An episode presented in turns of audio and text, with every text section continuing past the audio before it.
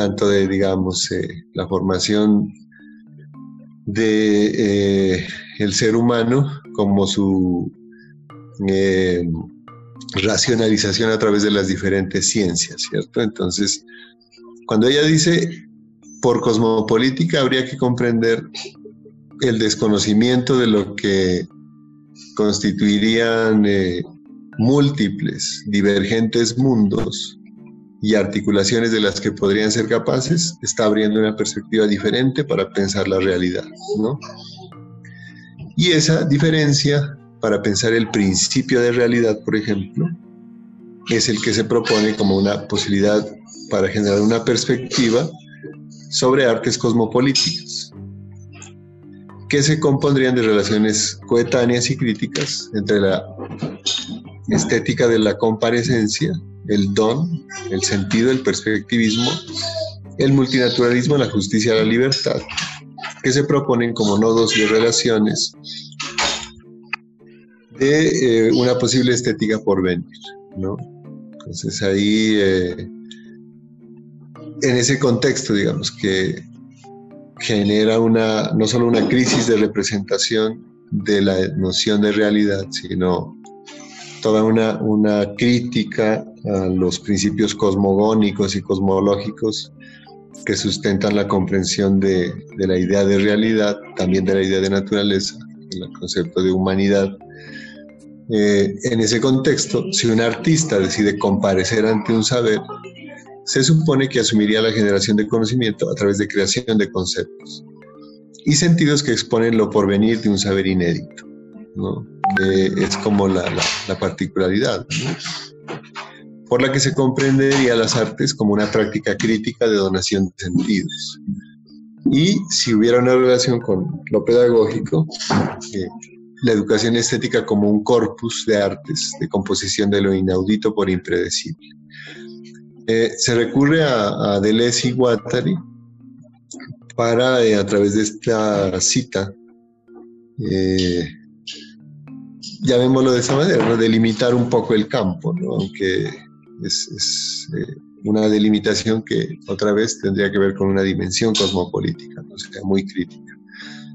Para Deleuze Guattari, por ejemplo, el arte, la ciencia, la filosofía exigen algo más, trazan planos en el caos. Estas tres disciplinas no son como las religiones que invocan dinastías de dioses o la epifanía de un único dios para pintar sobre el paraguas un firmamento, como las figuras de una ortodoxa de la que derivarían nuestras opiniones. La filosofía, la ciencia y el arte quieren que desgarremos el firmamento, y que nos sumerjamos en el caos. Solo a este precio le venceremos. Y tres veces vencedor crucé el aqueronte. El filósofo, el científico y el artista parecen regresar del país de los muertos. Esta referencia a estas tres imágenes, el filósofo, el científico, el artista, eh, son figuras eh, bien, bien significativas, digamos, ¿no? por su relación con la concepción de saber y lo que implica, digamos, crear también. Y esta cuestión del morir, ¿no? Es como eh, una, una, cuestión con lo que implica eh, una confrontación directa, ¿no? Aquí la muerte habría que comprenderla también como una temporalidad. Bien, el precio referido, ¿sí? Conlleva la comparecencia ante el don, el dar, el donar que en la acción de desgarramiento incita a una inmersión en lo desconocido, lo anormal e informe de lo que se propone, como un caos a confrontar, y ante el que se vence en pura pérdida a través de la muerte como espacio-tiempo de reafirmación de los nuevos sentidos de la vida. Esto tiene que ver con lo ritual, ¿no? En el documento que ahora vamos a mirar, pues eh, en fragmentos, el de la desaparición de lo ritual, este autor que les comento eh, dice precisamente que los ritos lo que permiten es esto, eh, soportar el caos, ¿no? o sumergirse también en, el caos. ¿no? La relación de, de Deleuze, eh, Guattari con la concepción de los rituales es como recurrente también, ¿no? Sí, ya iremos como, como ondando también en eso. Bien, esta forma de concepción de exigencia, de combate, conlleva necesariamente una política de confrontación y en ese sentido una praxis estética de comparecencia ante conocimientos, pensamiento, institucionalidad y soberanía, y también pues la soberanía que se les atribuye. Es, una dimensión, digamos, otra vez de disenso, de confrontación, de apertura, en la que la ritualidad va a generar este tipo como de apertura. ¿sí? Ahora que miremos unos fragmentos del texto este de Byung-Chul Han, vamos a, mirar ¿no? ¿Qué, es que pasa allí. Eh, la estética de la comparecencia, sus implicaciones para la concepción de las artes cosmopolíticas en este sentido, implicaría una toma de posición diferente, que conllevaría asumir la justicia como creatividad y la libertad como la praxis crítica de los derechos a concebir las artes por venir, como desgarradura y fisura a través de la cual la vida pudiera concebirse con nuevo sentido. Es una cuestión que otra vez eh, no solo conlleva eh, comprender la metáfora, la, muerte como metáfora, sino también como temporalidad y como rito de paso, si, ya nos vamos a meter en la jerga de lo que nos, nos permite esta reunión, que es pensar la ritualidad, ¿no? implicaría esta eh, reflexión misma sobre el rito ya una, una acción ritual, ¿no? por el tiempo que la, que la sustenta, ¿cierto? Y por el tiempo que provoca y que abre, ¿sí? El tiempo de la reunión en sí misma, ya, ¿sí? Eh, para esta sesión vamos a hablar entonces de ritualidades, artes, misterio secreto y donación. Eh, voy a dividirla eh, por el material que les comento que apenas pues lo logré conseguir hoy me lo envió un, amigo, afortunadamente pude enviarlo para que ustedes lo tengan, porque me parece que es un libro que les va como a, les va a servir, ¿no? este filósofo Chulhan es a veces menospreciado, eh, pero yo he estado haciendo una lectura de algunas cosas de él y hay propuestas que es interesante que, que se puedan mirar allí, ¿no? Eh, pasado mañana, contemporaneidad, artes, presencia, ausencia, comparecencia, justicia. Eh, un texto de César Aira, que me gusta bastante sobre el arte contemporáneo. Otro de Agamben también, que es lo contemporáneo, ¿sí? Y como les decía, transversal este texto de, de Chulhan, ¿no? Y el viernes 17 de julio, eh, Multinaturalismo, Artes y Cosmopolítica, que ahí sí abordaremos ya más directamente el de Viveiros, de Castro, eh, de metafísicas caníbales, ¿no? líneas de antropología postestructural. Eh, me comentaban eh, que hay una sesión 4 que tocaría programarla, que es un foro virtual, no sabría bien de qué, aunque hay unas preguntas que hoy tengo allí en, en otro documento, y una sesión de asesorías que podría darse pues bueno, ahí, ahí vamos organizando cómo, ¿no?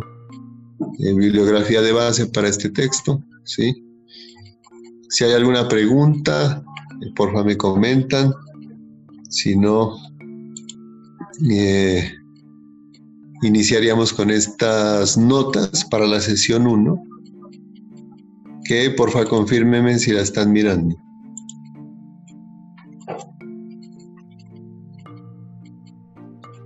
Confírmeme con algún gesto, alguna seña.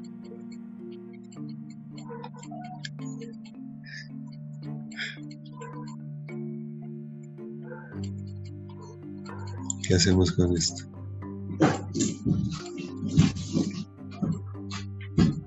Se puede ver. Eh, Mario, eh, ¿nos puede compartir este anexo este texto? Em, ahora que lo, que lo, les voy a presentar este porque son como unas notas así borrador. Le doy ah, una subida más tarde y luego te lo envío para que lo, lo compartan con todos. ¿Te parece? Creo que es mejor. Listo, gracias. Sí, porque Así les, les voy indicando y si hay comentarios, ustedes por favor me, van haciendo los comentarios. Yo de acuerdo a eso hago como una edición del documento y, envío estas, estas notas de la sesión 1. ¿Listo? Bien, eh, aprovechemos ¿no? este, el, tiempo, y vamos a hablar del tiempo, porque vamos a hablar de los ritos, ¿cierto? Eh, yo había hecho estas preguntas, por ejemplo, ayer, ¿no? Eh, me puse como a pensar en esto, a ver qué implica y cómo poder abordar el tema, porque les comento que cuando miré la relación entre ritualidades contemporáneas y multinaturalismo, eh, fue como que no sabía bien por dónde ah, ir, ¿no? Hacia el tema. Y eh, traté de establecer una relación que me permitiera trabajar el concepto. Entonces, Eh, hay, una, hay un horizonte para poder pensar esta relación, miren, ritualidad, contemporaneidad, multinaturalismo, que vendría a ser el tiempo, ¿no? El concepto de temporalidad. Entonces, eh, yo preguntaba, bueno, un rito con qué tiene que ver en el fondo. Eh, un rito tiene que ver con la temporalidad, con la forma en la que uno concibe el tiempo, ¿sí? Con cómo, con cómo uno se relaciona con el tiempo, ¿no? Eh, pongamos ejemplos, eh, una celebración familiar que tendría un carácter ritual convierte en un posible acontecimiento y hay una celebración. Eh, como ya habíamos comentado, varios de ustedes han estado en ceremonias, entonces el tiempo de la ceremonia también implica una relación con el tiempo ritual, que creo que es todavía un poco más intensa todavía, ¿cierto? y eh, otras formas de temporalidad ritual, pero que hacen que la misma eh, relación de trascendencia con la realidad que a veces implica lo ritual se pierda. Por ejemplo, eh, el rito de almorzar con el computador abierto, ¿no? ahorita que estamos así con la cuestión de la, internet y de las clases así una ritualidad vamos a llamarle eh, reactiva, ¿no? para no decirle mala ni negativa, sino reactiva. Y una ritualidad más afirmativa, más activa. ¿no? ¿Cómo se juega uno ahí en medio de esas, de esas dimensiones, cierto? Entonces la pregunta de inicio era, bueno, ¿qué se concibe como rito? ¿Qué implica? ¿Con qué tendría que ver? Si yo tengo mis ritos personales, ¿con qué tienen que ver? Para los que han estado en ceremonias, que varios de ustedes, recuerdo, han estado y hemos estado inclusive en algunas, este tipo de rito, ¿cómo lo, lo comprendo? ¿no? Las otras, la otra pregunta, por ejemplo, ¿no? ¿cuáles serían las formas de lo ritual en la contemporaneidad? Pensando en el nombre del curso, yo decía, a ver, ritualidades contemporáneas. O sea, ¿qué implicaría? ¿no? subirse al bus, o sea, todos estos ritos que conforman nuestra vida cotidiana, pero también las, las que nos sacan de, de esa vida cotidiana, ¿cierto? Y la pregunta ya con, con, con, las artes, pues, sería esta, ¿no? Digamos, si las artes tienen que ver con los ritos, el tiempo de las artes es el tiempo de los ritos. Es una pregunta en borrador, ¿no? Ahorita que la leo, creo que la voy a, a cambiar o, o, a pulir o tal vez poner otra. Pero esta relación, o sea, eh, artes, bueno, ritualidades, contemporaneidad, multinaturalismo, listo. Entonces, si las artes tienen que ver con los ritos, ese tiempo de las artes sí sería el tiempo de los ritos. Bien, esas son como preguntas que dejo ahí abiertas, que hacen parte de, de la conversa, ¿no? Entonces, miren, ayer estaba mirando un texto de Víctor Turner, uno de los clásicos pues, de la antropología, que se llama el libro El proceso ritual. En ese libro, Turner habla de los ritos de paso. ¿sí? Solo voy a mencionar conceptos muy clave de, lo que implican los ritos de paso. Entonces, eh, para esta perspectiva antropológica, ¿sí? lo ritual tiene que ver con la conducta. ¿sí? Y al tener que ver con conducta, eso nos remite a modos de existencia, que son etos, son unas éticas son unos modos de ser, eh, son unas políticas, porque tiene que ver con cómo uno construye relaciones. La ritualidad se caracteriza por la generación de relaciones, ¿sí? Y por eso, eh, en los procesos rituales, ¿sí? El rito de paso o el rito de transición implica unas, unas fases particulares, ¿sí? Que van a permitir que la persona eh, entre a, establecer relación con los otros, pero desde una perspectiva también diferente, ¿no? Luego cuando miremos de perspectivismo, multinaturalismo, podríamos como tratar de aproximarnos a esa diferencia de la relación que se, que se genera, ¿sí? Entonces, eh, el rito de paso, ¿sí? O de transición, la palabra transición es importante aquí, ¿sí? porque indica una temporalidad también diferente, se caracteriza por unas fases y pues, entre esas fases la primera es la de la separación. A mí me parece interesante mencionar esto, porque la persona que está en un rito de iniciación, ¿sí? cualquiera que sea, puede ser a nivel de una ceremonia indígena, en un contexto indígena, contexto de aprendizaje de plantas o también eh, cuando entra a, un colegio nuevo o entra a un trabajo nuevo, es el, es el nuevo, ¿cierto? Es el iniciado, es el que puedes, puede entrar a un proceso de iniciación. Y eh, ese, ese ser que, que entra a, la iniciación eh, sufre una separación, vive una separación. Y esa separación se conceptualiza con este carácter, el carácter de ser marginal, ¿no? De estar en el umbral, estar en el umbral. Lo que me interesa que podamos conversar sobre las ritualidades contemporáneas es esta cita que saqué de Turner, ¿sí? que me parece que tiene que ver con el arte y con, digamos, eh, lo, que, lo que queremos hacer también. No voy a decirlo así en plural, lo que uno busca a veces hacer. Entonces, miren, eh, la, cita dice esto, ¿no? Dice, el carácter de liminalidad, ¿sí?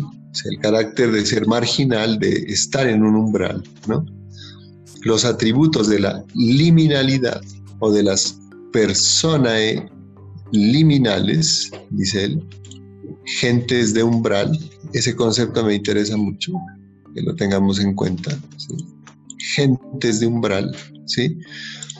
Son necesariamente ambiguos, o sea, es un carácter indefinible, no es un carácter que uno pueda decir, ah, es de esta manera, ah, es de esta otra, no, es ambiguo, es ambiguo. Es una persona liminal, es un agente de umbral, que tiene un carácter necesariamente ambiguo, ya que esta condición, esta condición de liminalidad, y estas personas eluden o se escapan del sistema de clasificaciones que normalmente establecen las situaciones y posiciones en el espacio cultural. Esta definición del, digamos, eh, iniciado eh, tiene un tiempo distinto de relaciones pues, con la realidad por su carácter de, ser iniciado, por eso aquí está mencionado el ethos del, iniciado, ¿cierto? Este modo de ser del iniciado implica este carácter ambiguo, ¿no? O sea, no puedes decir de esta persona que sea de una manera o de otra. No le puedes hacer un perfil psicológico, digámoslo así, ¿no? Porque la condición de estas personas, miren, eso me parece interesante, elude o se escapa del sistema de clasificaciones. ¿sí? Esta relación implica ya, digamos que ahí hay una perspectiva de alteridad, ¿no? ¿Sí? Hay una relación diferente, digamos, con eh, sigo mismo, consigo mismo, y con otros, ¿cierto? Porque en los ritos de paso, por ejemplo, eh, la persona suele ser eso, separada de la comunidad para luego ser reintegrada a la comunidad como representante de una relación distinta con el territorio, con el contexto, etcétera, ¿cierto? Con los espíritus, digamos, en el caso ya también del chamanismo, ¿no? Entonces, en, estricto senso, pues ya también, ¿no? Entonces, lo que interesa de este carácter, fuera de esos otros contextos, es esa particularidad, su ambigüedad o la dificultad de definirlo, de delimitarlo, ¿sí? Y que elude o escapa al sistema de clasificaciones, ¿sí? Esa, esa es una característica que genera la relación con el tiempo de lo ritual, ¿sí?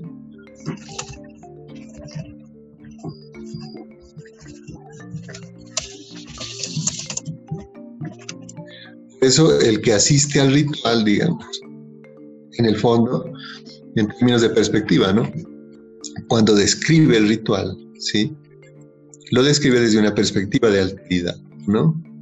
Lo describe desde una perspectiva de iniciación en términos de ambigüedad, ¿no? Porque está involucrado por completo en el proceso, ¿sí? Al estar involucrado por completo en el proceso, es que se da esta otra relación de comunitas, las relaciones de liminalidad y comunitas, ¿no? ¿Sí? Estás en el umbral de la relación y puedes generarla o suspenderla, ¿no? Es interesante lo que sucede allí en este tipo de espacios, ¿sí? Entonces, eh, digamos que eh, tanto el proceso ritual, cuando usted lo describe, eh, como la temporalidad de lo ritual, ¿sí? conllevan esta eh, transición, esta vivencia de transición, ¿sí? que eh, no permite que haya una definición exacta de lo que se está generando, ¿cierto? De lo que está sucediendo. Miren que eso creo que tiene que ver mucho con, por ejemplo, vivencias de investigadores, de antropólogos que suelen decir, no es que yo empecé a investigar esto como un trabajo, pero ya no es un trabajo, sino que es mi vida. Cuando alguien es capaz de decir eso, es porque está pasando por un rito de paso, por un proceso de transición. ¿sí? Cuando uno dice, no, es que esto no es mi trabajo, es, mi vida, es eh, mi vocación, yo estoy realizando esto, ¿cierto? ¿Sí?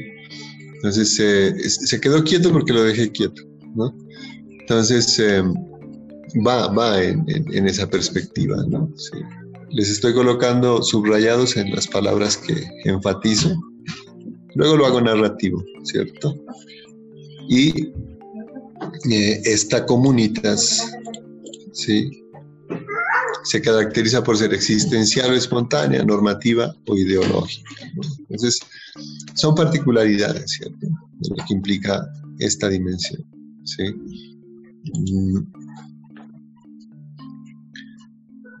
¿Me están viendo? Sí, está, es la primera página porque estábamos detenidos allí, ¿no? No se preocupen. Sí. Es, estaba mencionando este fragmento, ¿sí? El que estoy señalando aquí con el cursor. ¿Sí? Y lo que hice fue comentarlo por partes, ¿no? Las partes que comenté son las que están subrayadas. Ahora hago el comentario aquí en la edición que, haga hoy más tarde y les envío el documento con el, con el texto. ¿sí? Pero eh, es este fragmento el, que, el que me interesa que tengan en cuenta. ¿sí? Este carácter de liminalidad, la ambigüedad de estas personas o gentes de umbral y esta condición de ser de escapar al sistema de clasificación. al sistema de clasificación. Bien, eh, en relación con esa perspectiva, el libro de, de Byung-Chul Han, La desaparición de los rituales, una topología del presente, que es el libro que les, que les envié, ¿sí? Eh, dice lo, siguiente, ¿no? Él dice esto, miren, que lo, lo pasé porque me parece que es básico para la relación que vamos a hacer con lo de Viveiros de Castro. ¿sí? Él dice, en este ensayo los rituales no definen un lugar añorado. ¿sí? Esto creo que tiene que ver con que a veces se, concibe lo ritual como una forma de reafirmación de la tradición o, de que una tradición no se pierda. ¿cierto? Sí. Eh, por eso él dice, no se trata de, que estos, estas reflexiones implican eh, ver, tener nostalgia por el mundo perdido. No, eso no tiene que ver con esto. Dice, más bien constituyen un fondo de contraste que serviría para trazar más nítidamente los contornos de nuestra sociedad. O sea, tiene que ver con ritualidades contemporáneas, ¿no? Y por eso, dice él, se esbozará sin nostalgia una genealogía de su desaparición. Esto creo que es importante tenerlo en cuenta, ¿no?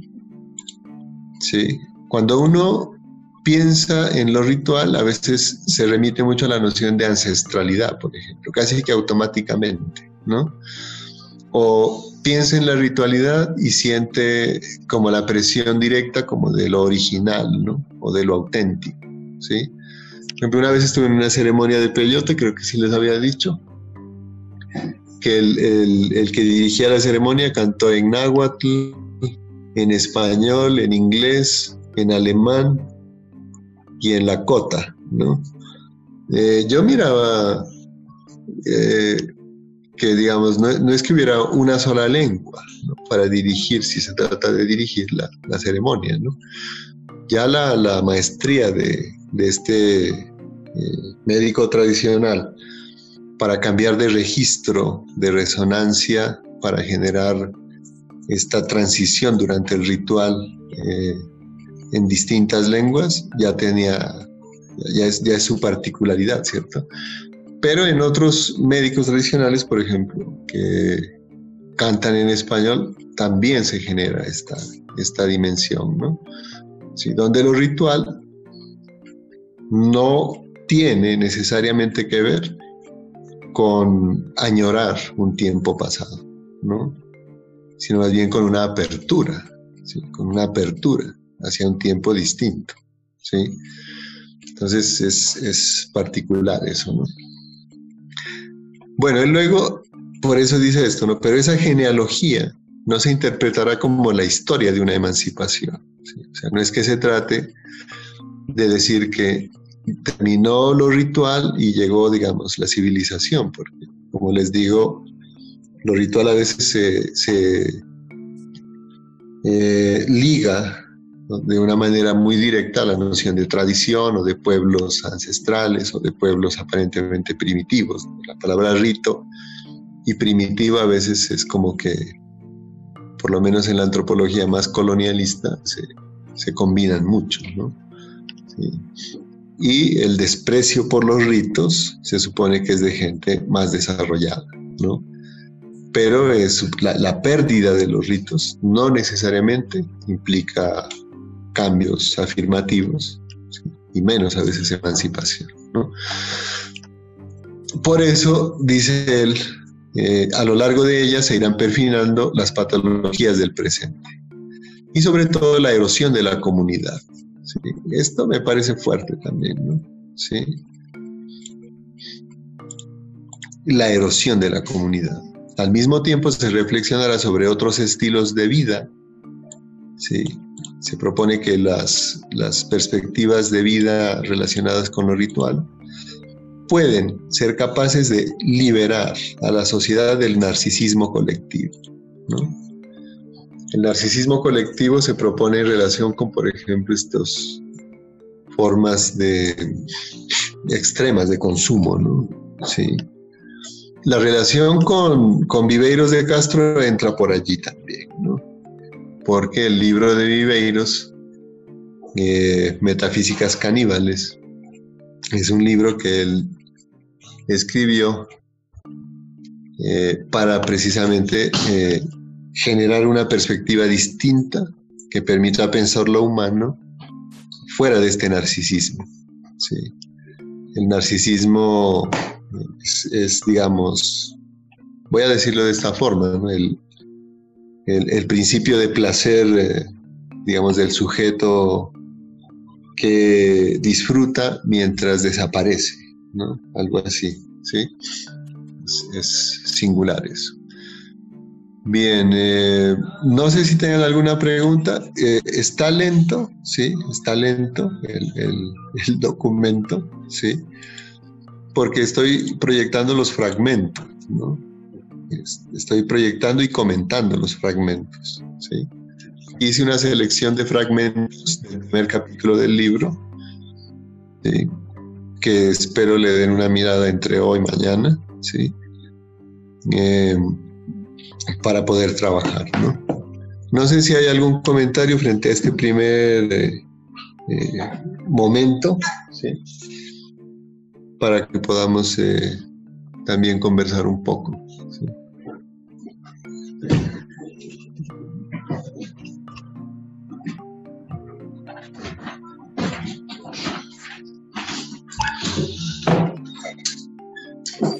Hola, profe, ¿qué más? Habla con Jaime. ¿Qué dice Jaime? ¿Cómo va? ¿Cómo va todo? ¿Bien? Acá con frío, hermano. Bien, yo eh, tengo como unas preguntas, pues como unas dos preguntas que se me ocurrieron, como a partir de la ritualidad con el arte, ¿no? Entonces, yo creo que se la puede como analizar desde dos partes, ¿no? Las ritualidades del arte frente a lo que es el público, el espectador, y las ritualidades de la creación artística, porque ahí habría dos formas de ritualidades, por ejemplo. Claro, dos tiempos distintos, ¿no? Sí, aló. Sí, eso, eso, eso. Entonces estaba pensando y no sé, pues si, si quieran como también conversar algo referente a eso los compañeros. Sí, por ejemplo, ¿qué ritos personales tienen, ¿no? Eh, o han mirado que pudieran tener, Sí. Porque esta relación entre tiempo y, entre arte y rito es muy fuerte, Los ritos personales que uno tiene para hacer determinadas acciones, igual, ¿no? Ahora tengan en cuenta esto, ¿no? Por ejemplo, este autor Chulhan dice esto, miren, ¿no? Lo voy a subrayar ahí, ¿no? Los ritos son acciones simbólicas, dice. Lo que decía ahorita el Jaime, ¿no? Eh, claro, en, el arte hay acciones rituales que pueden generar esto, ¿cierto? Dice, transmiten y representan, ¿no? Aquellos valores y órdenes que mantienen cohesionada una comunidad, ¿no? Y en el texto de, de Víctor Turner, por ejemplo, cuando hablan de la comunidad espontánea, hacen, hace, hace una comparación con lo que pasa en el happening eh, Turner, ¿no? Donde a partir de una acción artística se genera una comunidad espontánea, digámoslo así, eh, que, que, sale, ¿no? De una acción simbólica que puede provocar un artista, ¿sí? Y ahí se transmite y representa valores y órdenes que pueden mantener cohesionada una comunidad. Hay un ejemplo que colocan con los hippies también. El libro de Turner es de los 60. En la actualidad esta, esta erosión de lo comunitario es fuerte. Perdón, maestro, una pregunta. Diga. Eh, estoy más o menos encaminado en lo que se llama mitología, ritmos y rituales.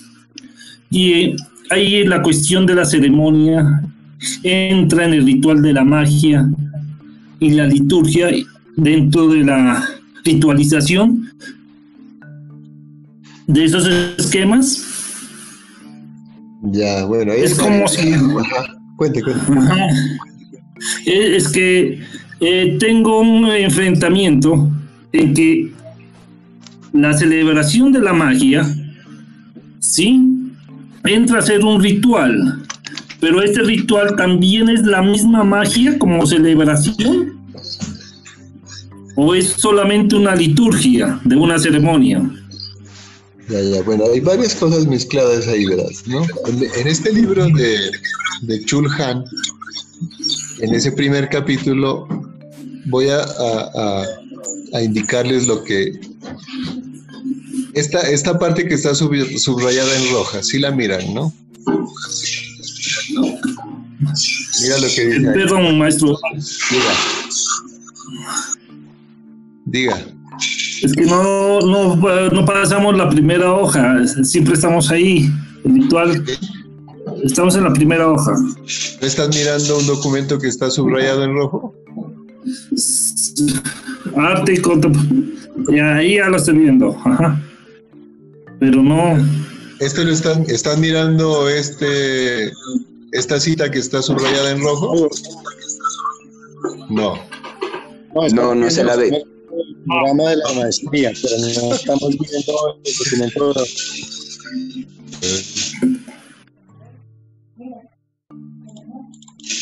¿Ahora ya?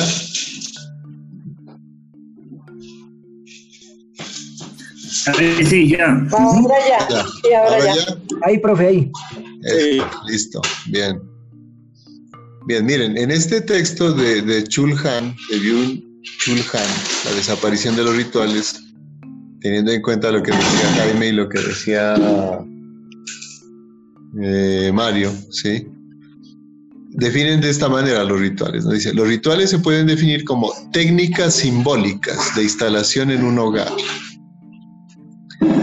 Transforman el estar en el mundo en un estar en casa hacen del mundo un lugar fiable. Son el tiempo, son en el tiempo, lo que una vivienda es en el espacio. Hacen habitable el tiempo, los ritos.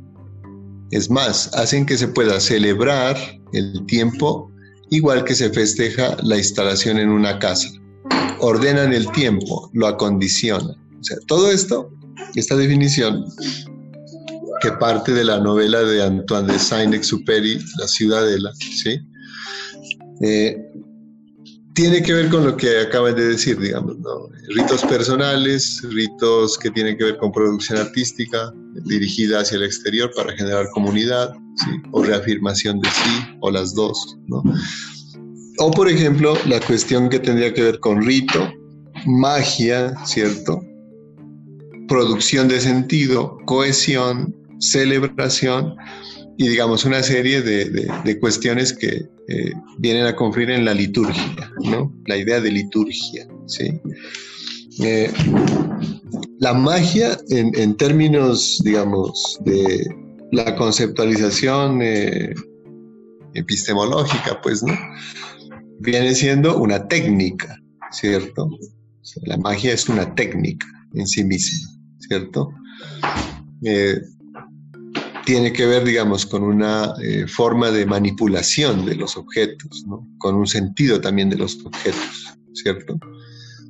Con cómo te relacionas con la materia, con cómo uno puede cargar de sentido un objeto específico, ¿sí? Y volverlo mágico, digámoslo así, ¿no?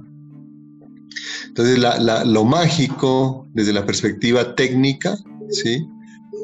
tiene que ver también con, este tipo de eh, ritualidad, ¿no? La liturgia es un poco ya más sofisticada, digamos, ¿no? La liturgia es como la, teoría de esa técnica que viene siendo la magia, vamos a llamarlo así, ¿sí? Eh, hay formas litúrgicas en todas las, digamos, tradiciones religiosas, ¿sí? Pues, por ejemplo, eh, si ustedes han mirado eh, cómo aprenden los Huitoto, por ejemplo, la tradición con el mambe, ¿no? Eh, se empieza a aprender, digamos, eh, en los mambeos, las reuniones, los cantos y, bueno, los mitos, ¿no? el cantor de los mitos prácticamente que lo que hace es eso, ¿no? reproducir una liturgia, ¿cierto? una serie de narrativas, de discursos que permiten generar acciones simbólicas. ¿sí? Entonces, la relación entre magia, rito, la podemos encontrar en las técnicas que, sustentan. En este caso, como define este autor, técnicas simbólicas de instalación en un espacio. ¿sí? Por ejemplo, ustedes que han estado en, las ceremonias o inclusive en, los carnavales o cuando se, hace, se abre una danza, ¿sí? pueden haber actos, ¿no? que son técnicas simbólicas de instalación en el, en el sitio. ¿sí? Por ejemplo, se abre la botella de aguardiente y se le da a la tierra primero. Ahí hay una técnica simbólica de instalación en el sitio. ¿sí? Cuando uno tenga, tenga un buen chapil, ¿no? Y lo abre, lo va a compartir, y primero le, le, da la tierra, ahí hay una técnica simbólica, es un procedimiento mágico, ¿sí? Hay, hay proceso, hay proceso ritual, ¿cierto? Y te instalas en el espacio a través de esa técnica simbólica que has utilizado, ¿sí? Puede usarse también otros elementos, por ejemplo, en tradiciones más, eh, digamos, de, Asia o también de, de África, eh, se utiliza tanto un alcohol o una bebida como también la sangre, ¿no? O también la idea de la ofrenda, ¿sí? O ya en un nivel un poco más sutil, el saludo, ¿no? Un saludo viene siendo una técnica simbólica de instalación en un espacio, ¿cierto? Miren lo que dice allí, ¿no? los rituales se pueden definir como técnicas simbólicas de instalación en un hogar, o sea que ya hay un establecimiento, hay, un espacio de relación. Transforman el, el, estar en el mundo, digamos, cotidiano, ¿sí? En un estar en casa, ¿no? Por eso, por ejemplo, para los que han estado quedando, supongamos que alguien, ya, ya deben haber hecho esto, los que han hecho búsqueda de visión, estas cuestiones. Eh, ¿cómo, ¿cómo, generas ¿no? eh, una técnica simbólica para generar también relación con la tierra allí? ¿no? Has hecho unas ofrendas, ¿no? luego vas a, a, este, a esta tierra abierta que es un estar en el mundo y haces de esta tierra tu casa, ¿sí? Te da acogida, ¿cierto? Hace del mundo un lugar fiable, ¿sí? Por eso dice, los rituales son en el tiempo lo que una vivienda es en el espacio. Eso me parece bien importante, ¿no? Si, si, me detengo mucho en las páginas, no es porque esté dañado el equipo, es porque hay que detenerse allí. Cierro, cierro diciendo, una cosa. Hace inhabitable el tiempo, dice. Siga, perdón. Sí, ahorita que hablaba de la vivienda, eh, se me venía a, como a la memoria, ¿no? hay eh, en las construcciones de las viviendas, muchos de los, de los dueños, de los propietarios de las casas, por ejemplo, van a echar que medallitas, no sé qué, cuando hacen la fundición de la, de la que le llamamos acá la plancha, la placa, ¿no? Que en realidad es. Y entonces eh, es como, como es apropiarse de, de, la construcción de su casa, así no sea, digamos que yo no esté eh, haciendo una intervención directa, pero, pero van, a, van a hacer ese ritual, también me parece a mí que, que es, ¿no? Eh, el intervenir en, en, esos, en esos segmentos, en esos espacios que hay en la construcción, ¿no? Y, llevando, por ejemplo, esos, eso, esas medallitas, esos fetiches que pueden ser eh, para, para, darle esa impresión, ¿no? Como de, de sí mismos a, a, la construcción. ¿Eso podría ser? Sí, sí, inclusive cuando mencionas en la palabra fetiche, que hace referencia a objetos que tienen carga ritual, ¿sí? Hablamos de una técnica simbólica. ¿no? Por ejemplo, yo recuerdo en la arquitectura, cuando hablaba con un, un chamán para lo que es las, la construcción de las malocas, él me explicaba que, por ejemplo, los, los parales, las columnas, se, se, funda ahí en tierra, se hace eso también, unas ofrendas y se puede poner cuarzos o hachas de piedra de los antiguos como base de la columna, ¿no? Y eso queda, pues eso queda fuerte, digámoslo, ¿no? Esta idea de volver ese espacio y ese tiempo un lugar habitable, pero también de celebración. Miren que en términos de la, de la historia, pues eh, ya con la cuestión de la colonia, hubo muchas iglesias que se construyeron en sitios que eran huaca, ¿no? Que eran ceremoniales, por ejemplo, de los, de los indígenas. Ahí en las lajas, pues, ¿no? Se propone que había un sitio que era de peregrinación para hacer ofrendas a una huaca y eh, construyeron este templo como para eh, neutralizar un poco todo lo que generaba este encuentro ahí eh, en, la frontera, ¿cierto? el, fetiche, esta noción de fetiche que mencionas me, agrada porque nos permite pensar en la relación con los objetos, ¿no? La relación con los objetos, ¿sí? Por ejemplo, en el libro de La desaparición de los rituales, eh, Byung-Chul Han dice, eh, una cosa es un objeto ritual que te permita afirmarte a ti mismo o generar esta relación con la tierra, estar en el mundo de una manera en que te sientes en tu casa, o sea, eloicos, ¿cierto? Esta, esta perspectiva ecológica o ecosófica, digamos así, ¿sí? Y otra cosa, decía, es un objeto o una cosa que te separa totalmente de ti mismo y del mundo que ahí viene la pérdida, digamos, ¿no?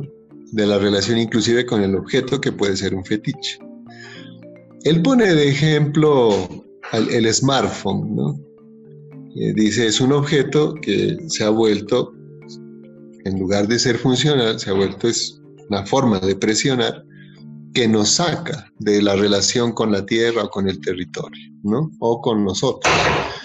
No hay necesidad de no usarlo, hay que usarlo, pero eh, es ese tipo de, objeto que rebasa la categoría de fetiche ya, ¿no? Porque se vuelve em, condicionante, digamos, del concepto de realidad del, sujeto, ¿cierto? Pero bueno, miren, eh, volviendo al, asunto, ¿no? Eh, tengan en cuenta esta definición que creo que es importante para poder pensar las relaciones que ustedes puedan ir luego construyendo a partir de sus trabajos o de lo que quieran hacer. Teniendo en cuenta también las preguntas que hizo Jaime, que hizo Mario, la intervención que hizo Marta, ¿cierto? Recuerdo. Entonces, eh, esta, definición, los rituales se pueden definir como técnicas simbólicas de instalación. Yo lo voy a dejar solo hasta ahí por el momento. en un hogar, puede ser, en un territorio, en un espacio, ¿cierto? En el taller, ¿no? Hay artistas que tienen sus técnicas simbólicas propias, digamos, instalación, sus ritos propios, ¿no? Sí. Por eso hay artistas que no, no invitan a cualquiera al taller, ¿no? Porque es su lugar de relación distinta con, con el mundo, ¿no? Y eh, otra particularidad es esta, ¿no? haciendo referencia a la pregunta sobre la celebración. Mm, maestro. Diga. Y esto es justamente lo que no ocurre en, los espacios académicos, ¿cierto? Mm, digamos en el colegio, en la escuela, no hay ninguna, pues lo que se vive acá, no hay ninguna técnica simbólica, eh, ni siquiera, pues ni en los docentes ni en los estudiantes. Sí, sí. En, este primer capítulo del libro hay una, hay una cuestión que menciona el autor sobre los trastornos de atención, ¿no? Él dice que la, falta de rituales provocan una relación con el tiempo muy indiferenciada, muy indiferente, ¿no? Por eso, digamos, eh, se da esta, esta situación de no poder establecer relación con nosotros. Y en el caso del contexto educativo, también se, da, ¿no? Entonces él comenta que, voy a buscar más tarde eso, que hay contextos en donde han decidido enseñar eh, ritos a nivel de afirmación cultural para que los jóvenes puedan como que volverse a, inscribir en, el territorio, ¿cierto? En el, espacio, ¿no? Porque comentan este autor que esta desaparición de lo ritual, ¿sí? No solo fomenta un caos eh, a nivel, digamos, de lo que podría tener una institución, sino sobre todo este, esta especie como de, de, indiferencia radical, ¿no? Con lo que pueda pasar sobre la propia vida o la vida de los otros, ¿no? Porque lo que decía al inicio de la erosión de la comunitas, la erosión de la comunidad, va dirigida hacia allá, ¿cierto? Eh, permítame, voy a, buscar ese, ese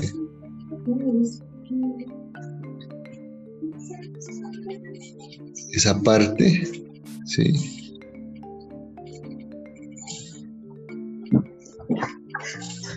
porque eh, es, también eh,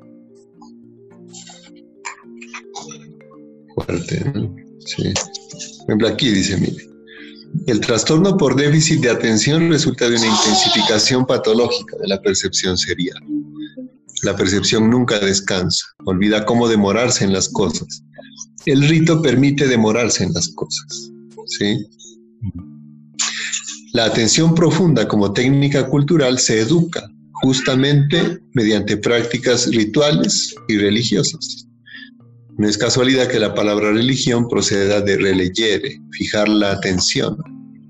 Toda praxis religiosa es un ejercicio de atención. El templo es un lugar de profunda atención. Según Malebranche, la atención es la oración natural del alma. Hoy el alma no reza, se da tono incesantemente. Es, es fuerte, ¿no? Hago el comentario sobre lo de lo de educación. Sí. Y, damos paso al comentario que quiera hacer Carolina. ¿Listo?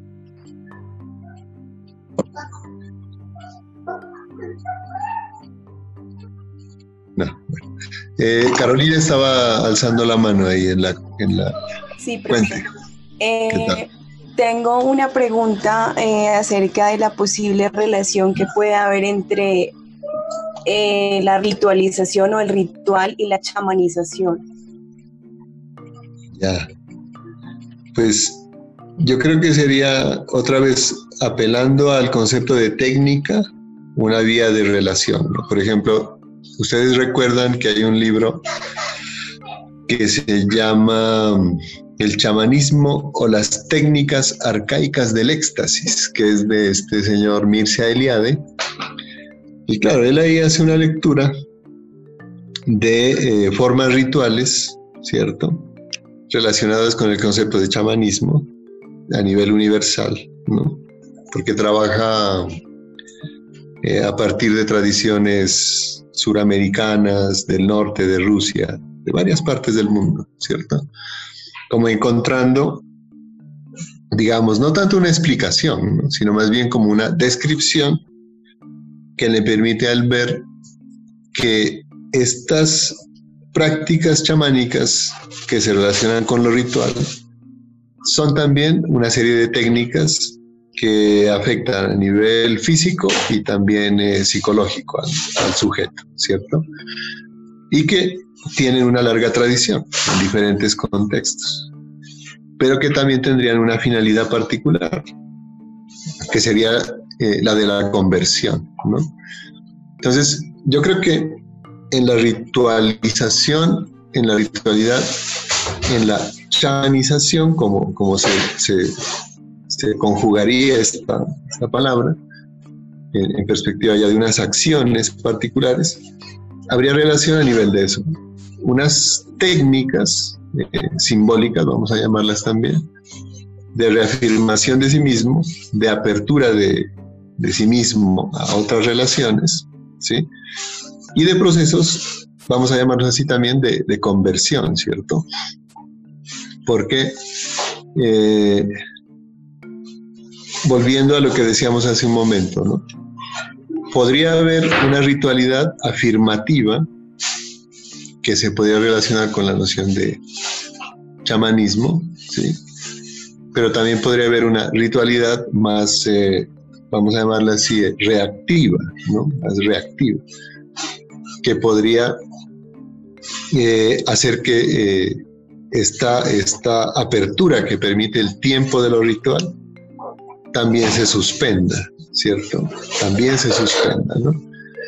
Eh, yo entiendo, digamos, la, el, chamanismo como una práctica y una, una concepción de, de apertura y de libertad, digamos, de reafirmación de, la vida a nivel singular y de las relaciones con el mundo. ¿no? Si la ritualización permite esa afirmación, creo que habría una, una relación con esta chamanización, ¿cierto? Entendiendo la chamanización así como eh, una, una acción de integración eh, continua a procesos rituales que permitan una apertura distinta a relaciones con el mundo, ¿cierto? Que hagan posible, digamos, eh, esto, crear sentido, ¿cierto? Salirse de, digamos, eh, lo, irrefrenable, ¿no? O la pérdida total de sentido, ¿cierto? Em, lo, entendería así un poco, ¿cierto? desde una perspectiva más, más afirmativa. Desde la perspectiva más reactiva, sí creo que a veces eh, quedarse como en, la repetición del ritual, si no se entiende el tiempo de la repetición, eh, en lugar de generarse la celebración, la apertura, puede darse también es como una como un encierro sobre sí mismo, ¿no? el, ritual también lo puede ensimismar aún, ¿cierto? También lo puede como, como ensimismar, ¿no? ¿Sí? Son cuando Mario decía lo de la liturgia, por ejemplo, ¿no? Hay gente que quiere ser muy fiel a la liturgia, ¿no? No solo en el ámbito católico, cristiano, sino en todos los ámbitos religiosos. Entonces, si no pronuncias bien un nombre de la liturgia, ya no estás, en, el proceso de, de, transición o de iniciación, ¿sí? Me voy a seguir pensando en esta pregunta y en las otras y, en, la edición que haga espero responder un poco más. Había otras, otros compañeros que estaban alzando la mano ahí. Tres participantes.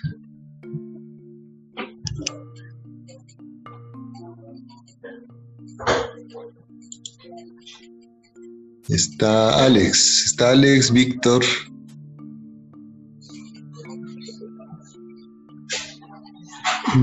Mario, me gustaría tratar de pensar, ¿cómo vas? ¿Todo bien?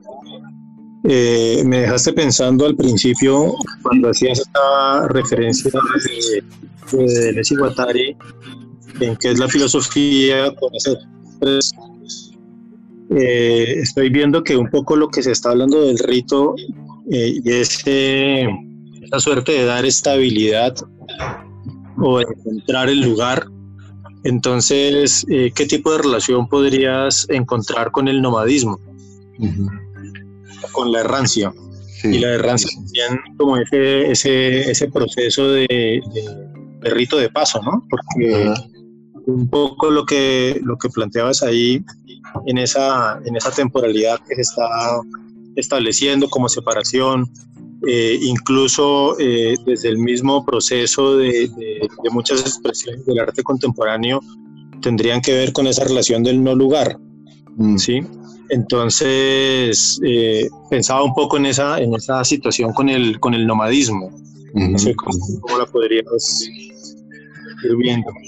Sí, verás, yo como, este libro del, del Chulhan también lo estoy iniciando a leer yo decía, pero este man tiene una posición frente a lo ritual como de demasiado institucional, decía yo. Porque para mí lo ritual, para mí, tiene mucho que ver con provocar remociones a nivel estructural. ¿sí? O sea, un rito, considero yo, genera una conmoción a nivel estructural.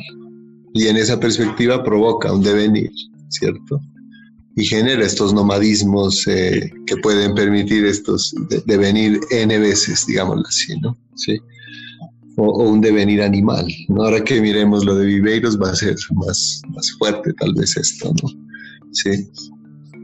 Entonces decía, ¿cómo, cómo es que está comprendiendo los rituales este eh, autor eh, Chulhan, ¿no? desde una perspectiva estructural que permite la institucionalización de procesos que ordenan, organizan, ¿cierto? Pero a la vez, porque generan equilibrio, ¿cierto? Porque se previenen desde el caos, ¿no? Pero eh, teniendo en cuenta la referencia que yo había puesto en el programa, lo que propone Deleuze Guattari, ¿sí? Eh, el, rito implica también eh, provocación de caos, ¿no? Lo que comentaba yo hace un momento. Para mí el rito es una conmoción, una remoción de estructura, ¿sí? con todo lo que eso conlleva. ¿no? y eso implicaría este, este nomadismo, ¿sí? Creo, y espero, ¿no? Que un poco más allá, avanzando en el libro, haya estas perspectivas. Por ejemplo, mira que él dice que en lo ritual hay una perspectiva simbólica que es más intensiva. Lo intensivo tiene que ver con lo que propone, por ejemplo, Deleuze ¿no? y Guattari. Y dice, la perspectiva serial, que es la que hace que desaparezcan los ritos, es de una, es de una perspectiva más extensiva, o sea, más como de, colonización, más que de, de, nomadismo, ¿no? Si la perspectiva simbólica de las acciones rituales, ¿sí? generan eh, devenires, ahí habría esta, este, este nomadismo, ¿cierto? Que permite la repetición del rito, inclusive, ¿no? Porque mira que me haces, me haces caer en cuenta de que, por ejemplo, muchos chamanes, pues, son nómadas, ¿cierto? Eh, se caracterizan por este nomadismo, ¿no? Pero es curioso que van a hacer, eh, si se quiere, el mismo rito en distintos lugares, ¿no?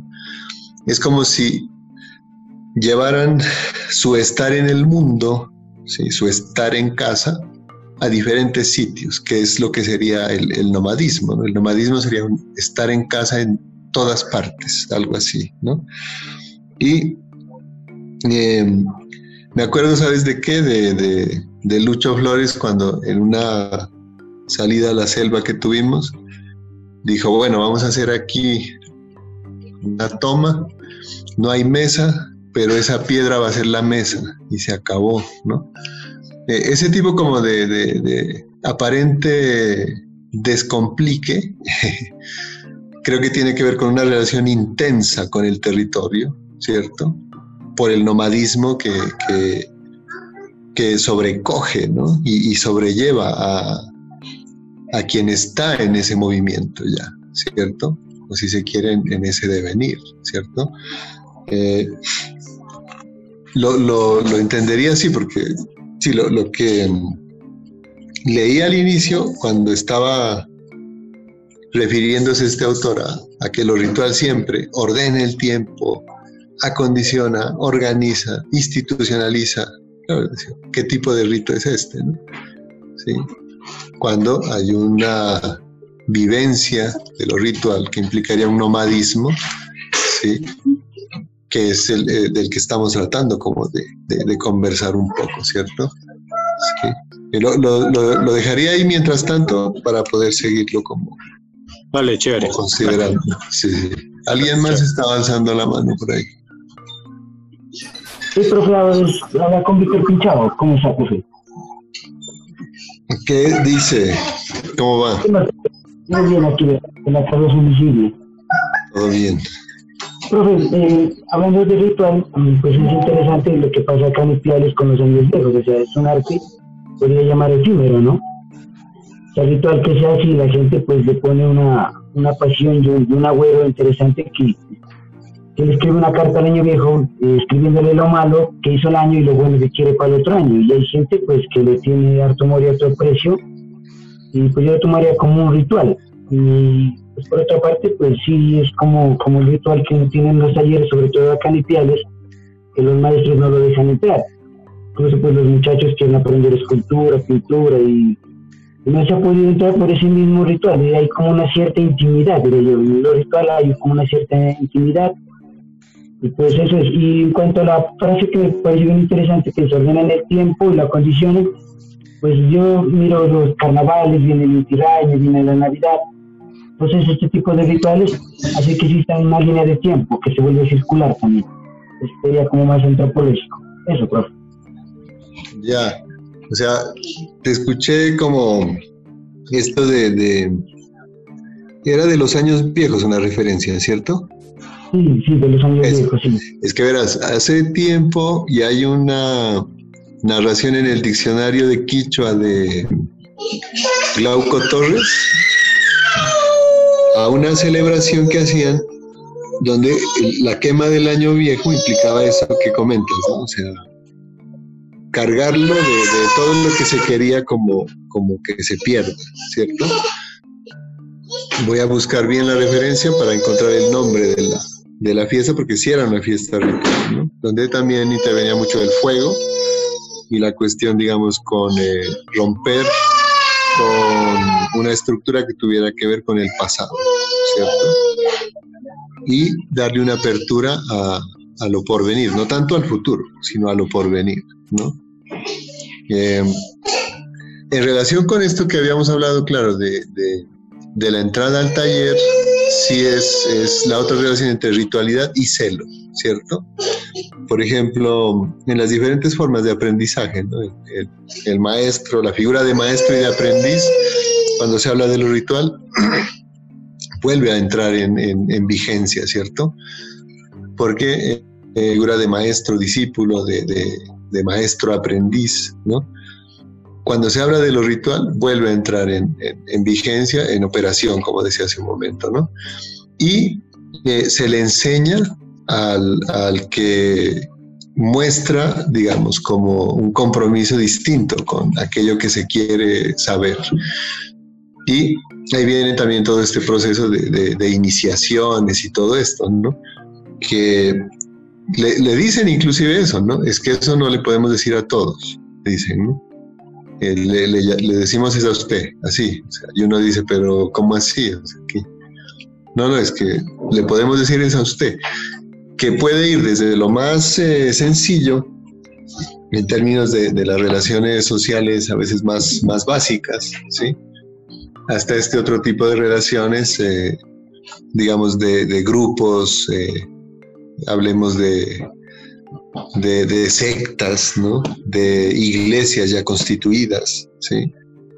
Yo recuerdo en el contexto de la cosa chamánica, pues el, celo frente al aprendizaje es fuertísimo. ¿no?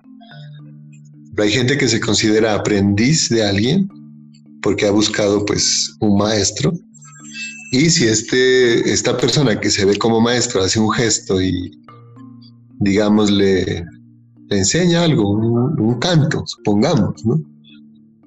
Es como que, pucha, eso se vuelve una propiedad, ¿no? Se vuelve, como decía Marta, un fetiche también, ¿no? Hasta la, palabra, ¿no? El canto. Supongamos que le regalan una pluma, ¿no? Mejor dicho, sí. o sea, la, carga que puede tener un objeto o un, o un saber o una enseñanza también es, es, singular, ¿no? Por ejemplo, no les digo, basta eso, ¿no? Te, supongamos que yo digo, eh, a ver, Víctor, te, mando este material, pero no lo compartas con nadie. Ese tipo de, celo indica este comportamiento ritual, que también eh, es, esta ritualidad que yo les decía como reactiva, ¿no? Como que no te permite generar aperturas para, para provocar otro tipo de relaciones, sino más bien cerrarlas, ¿no? Sí, la, exclusividad. Esta técnica no te solo se la enseño a tal, ¿sí? Como una contraseña, ¿no? Eso, eso. Tienes que pasar por un proceso de iniciación que implica que te gastes el sueldo en algo, eh, en una invitación, y entonces ya te muestro tal cosa. O sea, eh, ya, entra como en la economía de, de la pérdida de lo ritual, ¿no? Porque ya se vuelve no una relación, digamos, de, generación de apertura, ¿sí? Eh, sino de eh, condicionamientos también, ¿sí? Por eso lo, de la donación, que, yo todavía no entendía bien por qué puse lo de donación cuando les propuse lo de los temas del curso, ¿sí? Porque como les digo, me quedó como complicado. Cuando miro bien la relación, ritualidades contemporáneas, multinaturalismo, ya quise escribir la presentación del curso, dije, pero ¿cómo es esto? Y, fui, fui como buscando elementos para poder trabajar. He encontrado esto, técnicas simbólicas de instalación, como para que lo racionalicemos un poco. Em, la cuestión de eh, apertura de estas relaciones que implican el, el don, ¿sí? y estas, digamos, eh, confrontaciones también más, más críticas, ¿no? de nuestras propias prácticas inclusive, ¿cierto? Pero, eh, bueno, eh, otra, otra cosa de lo que comentas es la cuestión con el, con el duelo, ¿no? El duelo, el celo, ¿sí? y también esta relación con el tiempo, ¿sí? que, en lo ritual se trataría es más bien no de lo efímero, ¿sí? sino de lo que es trascendente, vamos a decir, para no decir continuo, ¿sí? sino de lo que implica lo, trascendente. Por ejemplo, en el caso del duelo, eh, la relación con el otro que ya no está, la relación con el muerto, ¿cierto? Es una relación de eh, apertura, ¿no? No es efímera, ¿cierto? Es de trascendencia, es de trascendencia, ¿no? no es de nostalgia, no es de añoranza, es de trascendencia. Eh, no sé, alguien más estaba creo que alzando la mano, no sé.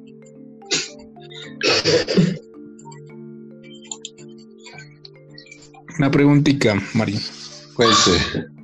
Eh, en el sentido de nomadismo, también se podría tomar al umbral, alumbrar a esa persona iniciada.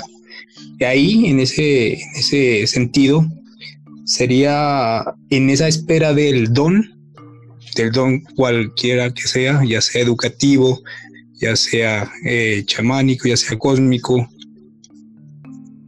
Eso sería.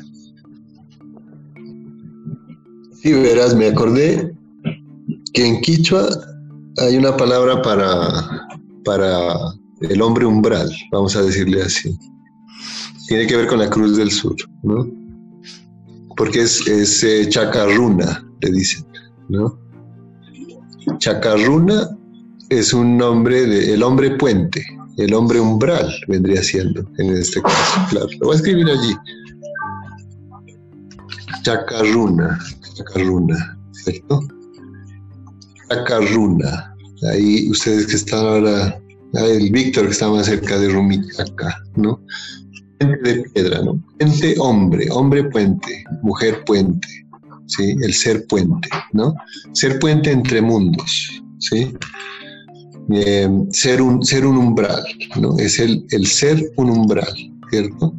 El Bruno Masoldi decía ser irremediablemente abierto, ¿cierto? En un texto que tiene, creo que sobre la magia precisamente, ¿no? ser irremediablemente abierto. Y ustedes saben, ¿no? Por eso se usa faja a veces, ¿no? Cuando se va a, una, a un sitio que tenga mucha fuerza, vas fajado porque vas irremediablemente abierto, ¿sí? Y eh, te pones la faja como para, para acordarte, ¿no? Y, regresar, ¿sí? Pero vas porque ya estás hecho un umbral, ¿no? ¿Sí? Es esta palabrita, ¿no? chacarruna, ser un umbral, ser irremediablemente abierto, ¿no? es eh, esto que, comentas, ¿no? este modo de ser ambiguo, ¿sí? no porque no responda a una noción de identidad particular, sino porque rebasa el principio de identidad. ¿sí? De ahí viene la cuestión también del nomadismo. ¿no? Hay una pintura de un un joven maestro que pinta, está en la, en la portada de un libro de Juan Duchesne Winter, está un hombre jaguar allí, ¿no? Y claro, está el, el abuelo sentado en su banquito con su canto y, y es también el jaguar, ¿no? Me comentaba Juan Duchesne que cuando vio la pintura, los nietos se burlaban, ¿no? Que decían, ahí está el jaguar gordo, ¿no? Pero eh, es, este tipo de, ser umbral, ¿no? No tienes una identidad definida de manera específica, no porque no se pueda, sino porque está irremediablemente abierto, ¿no? A esto, eh, Viveiros de Castro lo, lo, relaciona con la descripción del misionero eh, decía de los indígenas del Brasil que eran inconstantes de alma, ¿no? Eso el, el Viveiros tiene ese librito que se llama La inconstancia del alma salvaje, ¿no? Miren que aquí en la palabra inconstancia, ¿sí? está el movimiento de lo irremediablemente abierto del ser umbral, del ser un chacarruna, ¿no? de ser un hombre puente entre otros, de ser un ser puente entre otros seres, entre otros mundos, entre otras naturalezas, ¿cierto?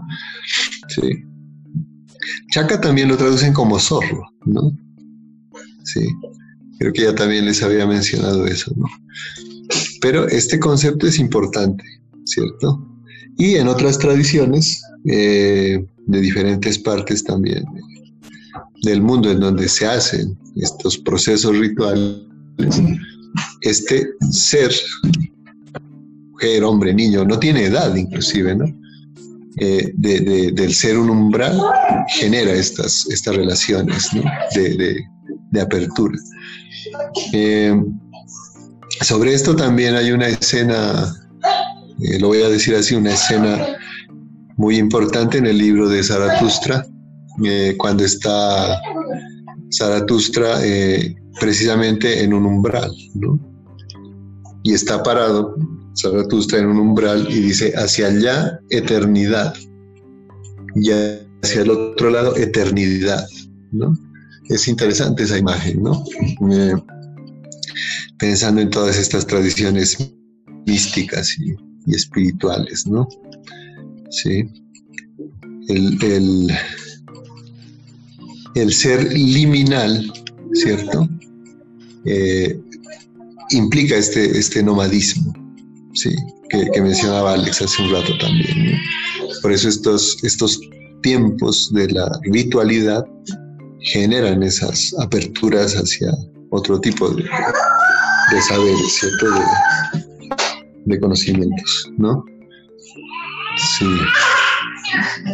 No sé si haya otra pregunta, ¿sí? Otro comentario para que también vayamos conversando, ¿sí? Y, bueno, eh, eh, bueno eh, también se, se, me, se me hace como un interrogante al pensar que en estos tiempos de carnaval, de ausencia de fiestas, también como, ¿Qué, va a suceder con eso, con la entrega de lo simbólico, ¿no? Ya la ausencia también, ¿no? Pues es un tema de análisis, ¿no, maestro? Claro.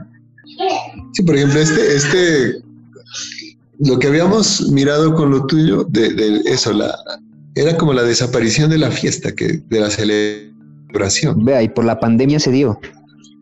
Pues es que la pandemia, curiosamente la palabra pandemia que implica como una, una, una celebración, pero ya desbordada en el fondo, es, es eh, lo que se supone provocaría un carnaval, ¿no? Un pandemonium, ¿cierto?